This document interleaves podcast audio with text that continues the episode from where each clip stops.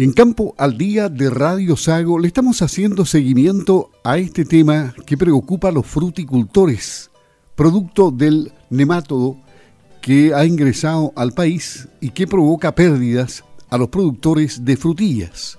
Vamos a conversar en esta ocasión con un técnico agrícola que tiene una vasta experiencia de 30 años en el sector, asesorando a la fruticultura de la zona sur del país. Paulo Barraza está en la línea telefónica y vamos a aprovechar de conversar con él para que nos cuente cómo está la situación en la zona. ¿Qué tal, Paulo? Muy buenos días. Te habla Luis Márquez de Radio Sago y Campo al Día. Hola, muy buenos días, eh, don Luis. Eh, un gran saludo a todos los que escuchan esta radio. Eh, preocupado un poco por la noticia, porque esta noticia está prácticamente en desarrollo todavía y, yo estoy prácticamente casi todos los días de que apareció la noticia visitando a algunos agricultores de acá de la zona para ver el avance de, este famoso nemátodo, que es un poquito complicado el, nombre, apelenchoide lo llaman, pero eh, principalmente le llaman el nemátodo foliar de la frutilla.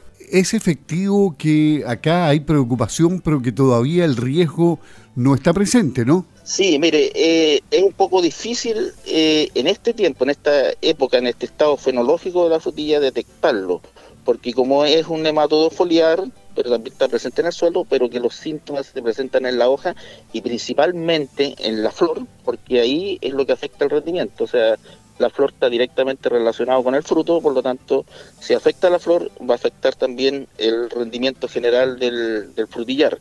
Eh, por lo tanto, en este momento prácticamente es muy complicado, es muy difícil hacer, hacer análisis de suelo, ¿cierto? Que lo que está haciendo el Servicio Agrícola Ganadero SAC, eh, detectarlo. Pero sí estamos preocupados, lo vamos a poner en campaña desde ya, para ver los primeros síntomas en primavera. En primavera estamos hablando de septiembre para adelante, desde el pasado el 18 de septiembre. En este momento el estado fenológico de la frutilla está recién en inicio de, de, rotación, ¿cierto? Están saliendo hojitas nuevas y más adelante, eh, fin de septiembre, octubre, viene la floración y ahí es donde hay que ver los, los síntomas de este tipo de nematodos. Esto parece una persecución en contra del sector frutícola por parte de la naturaleza, porque hemos tenido otras plagas presentes, ¿no? Y, claro, esta ingresa eh, por alguna razón al país y, se puede descontrolar y podría afectar a todo el territorio nacional si es que no se adoptan las medidas pertinentes. Ahora, ¿qué cuidados tiene que tener el productor? ¿Qué es lo que estás recomendando tú? Porque entiendo que ayer visitaste a, varios eh, productores y, y, hay una recomendación específica para ello. ¿Qué es lo que no deben hacer en este momento? Sí, mire, las recomendaciones que estoy dando a los agricultores, principalmente pequeños, nosotros acá en el sur no tenemos agricultores prácticamente medianos, son la mayoría pequeños. Estamos hablando de superficie promedio, ni siquiera llega no sé, pues 0,2 hectáreas. El más grande, yo soy de la comuna de Payaco, el más grande tiene media hectárea. En otras comunas, eh, una hectárea. No es así como en la zona central, que son 10 hectáreas, 20 hectáreas. Eh, el, promedio es mucho mayor. Acá son todos pequeños agricultores. Pero la primera recomendación que yo le estoy dando es, es el material vegetal para la producción de plantas que venga de un vivero que tenga prácticamente que no tenga riesgo de contaminación. Ya sabemos que no son muchos viveros de frutilla, son muy poquitos, como dos o tres, y de eso ya hay algunos en cuarentena, que en este momento no, puedo dar nombres, pero sí hay algunos en cuarentena que no debiéramos de comprar plantas en esos viveros. Por lo tanto, la recomendación es que el vivero esté liberado por el SAC. Mientras esté liberado por el SAC, recién podemos comprar plantas en esos viveros. Y lo otro, que es más importante aún, yo le diría, como son pequeños agricultores, la mayoría de la frutilla da estolones y los estolones son como los hijitos, las nuevas plantas que propaguen por esta temporada desde ahí, de sus propios huertos. O sea, esa es una solución barata, se podría decir. Eh, correcto, es una es una barata y la más segura, es la más segura.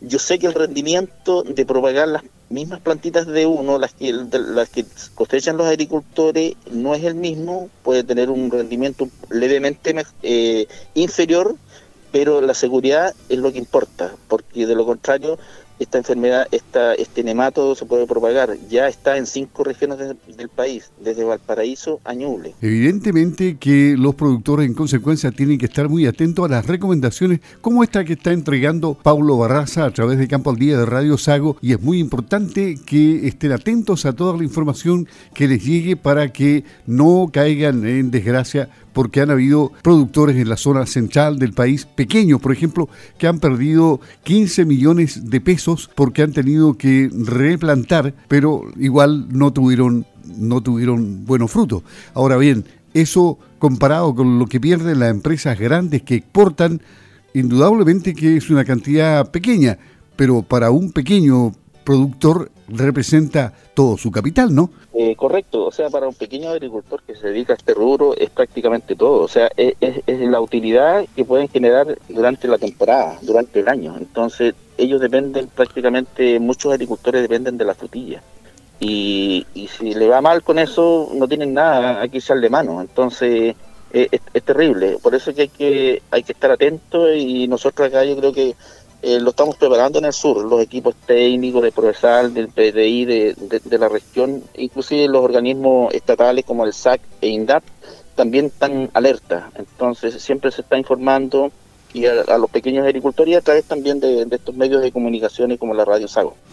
Bueno, y, y, esto ha cambiado mucho porque tú tienes 30 años de experiencia. Antes, eh, ¿Cómo estaban los frutales? ¿Cómo estaba la frutilla? ¿Habían otras especies? ¿Ha ido mejorando la genética? ¿Hay nuevas especies mucho más resistentes? Pero, pero estamos en riesgo mucho más que antes también. Sí, lo que, lo que pasa es que eh, Correcto, siempre la, fruticultura y la agricultura en general van cambiando, van cambiando las variedades, van haciendo variedades más resistentes, ¿cierto? Porque está enfocado principalmente más que al consumo nacional o local, eh, a la exportación. Y para tener un producto que sea más o menos, eh, que tenga cualidades para exportarlo, tiene que durar, tiene que tener una vida post cosecha más o menos larga y para eso van creando nuevas variedades. Antiguamente habían variedades yo recuerdo la La Chandre, la, Fer, la Dagla, variedades muy antiguas que ya no existen esas variedades, pero que eran, tenían un sabor muy rico, pero que también tenían una vida post cosecha muy corta, por lo tanto como que no servían para, como para exportarla o para, para acumularla un par de días. Por lo tanto, estas variedades, por ejemplo, variedades como las que hay ahora, duran cuatro o cinco días de post cosecha, entonces tienen, tienen una vida útil post cosecha más o menos larga. Pero también eh, hay el, gran problema yo creo que están en los viveros. Los viveros, hay algunos viveros de que producen plantas que hacen monocultivo, o sea, plantan frutilla a raíz del nudo en el mismo suelo por muchos años, por 20 años, por 15 años, y cualquier monocultivo aparecen enfermedades que son eh, típicas eh, o se desarrollan en el momento que afectan al final la producción y afectan principalmente a los agricultores porque compran en esos viveros. Este nemátodo ingresa eh, justamente en plantas que vienen desde el exterior, pero, pero estas plantas vienen supuestamente bien desinfectadas, lavadas, qué sé yo, cuál es el proceso al cual se someten. Sin embargo, igual pasan y, traen eh, eh, este contagio, eh, que, es como una lombriz chiquitita, microscópica, que no se ve y que queda en la tierra, ¿no? exacto, justamente así, el nematodo es un pequeño, es un tipo de lombriz eh, que es muy es microscópico, pero también puede llegar a medir un milímetro, dos milímetros, pero es muy difícil verlo. Pero aunque uno lave una plantita de frutilla, un vivero lave una planta de frutilla, cuando viene a raíz desnuda, eh, es muy difícil eliminar todos estos nemátodos, siempre van a quedar. Y, y esos se van a reproducir donde llega la frutilla y van a llegar a, a cada uno de los agricultores que compren. Entonces ahí se van a reproducir, se van a multiplicar y al final ese terreno no va a servir para continuar plantando frutilla ahí mismo por unos varios años. ¿Cuánto tiempo va a poder pasar para recuperar la confianza en, los grandes viveros que importan plantas? ¿Cómo ellos van a poder asegurar que efectivamente vienen absolutamente inocuas las plantas?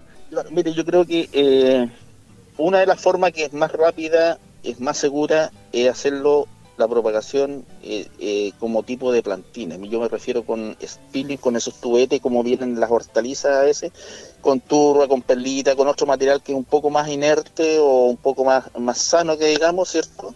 Eh, y no hacerlo como en algunos viveros lo hacen en propagación directamente al terreno por varios años consecutivos. Entonces, una de las medidas como rápida y tomar un poquito más la confianza tienen que los viveros eh, cambiar su estrategia y hacerlo así en, forma con un sustrato bien eh, inocuo, como son las turbas, las perlitas y otro tipo de materiales más que existen en el mercado, eh, y hacerlo en tubetes, cosa que uno no traiga tierra, sino que ese sustrato que es un poco inerte. Y ahora, el, mercado de la frutilla obviamente que se, se va a resentir en, en el país por por esta plaga. Em, ¿cómo, ¿Cómo ves el futuro tú de los pequeños productores del sur, si es que se cuidan, si es que pueden pasar el chaparrón para que puedan vender un buen producto? Mire, yo pienso que, bueno, siempre cuando hay crisis y a uno no le afecta directamente, eh, no es malo, ¿ya? En el sentido que los precios obviamente que van a subir. El año pasado eh, osciló más o menos en promedio 1.500, 1.800 pesos el kilo y ahora yo creo que con esto, porque el, mayor proveedor son la, en la zona central, allá está concentrada la mayoría de la frutilla, yo diría que casi el 90% de la producción de frutilla está desde el Maule a, Santiago o al Paraíso. Y, si están afectados por, por este nematodo, obviamente que la producción va a bajar bastante, porque agricultores, eh, lo escuché en la televisión que hablaban que un 10% de su producción alcanzaron a cosechar, o sea, casi nada y algunos nada. Entonces, eh, eso va a afectar obviamente a los precios, que va a ser un poco más elevado. Y los, nuestros agricultores eh, se van a ver favorecidos en, ese sentido, pero también la desventaja que van a tener que las superficies que ellos tenían pensado plantar este año no van a poder plantarlo porque los viveros no están, eh, principalmente los, los, los viveros que compraban tradicionalmente no van a poder entregar esas plantas mientras lo libere el SAT.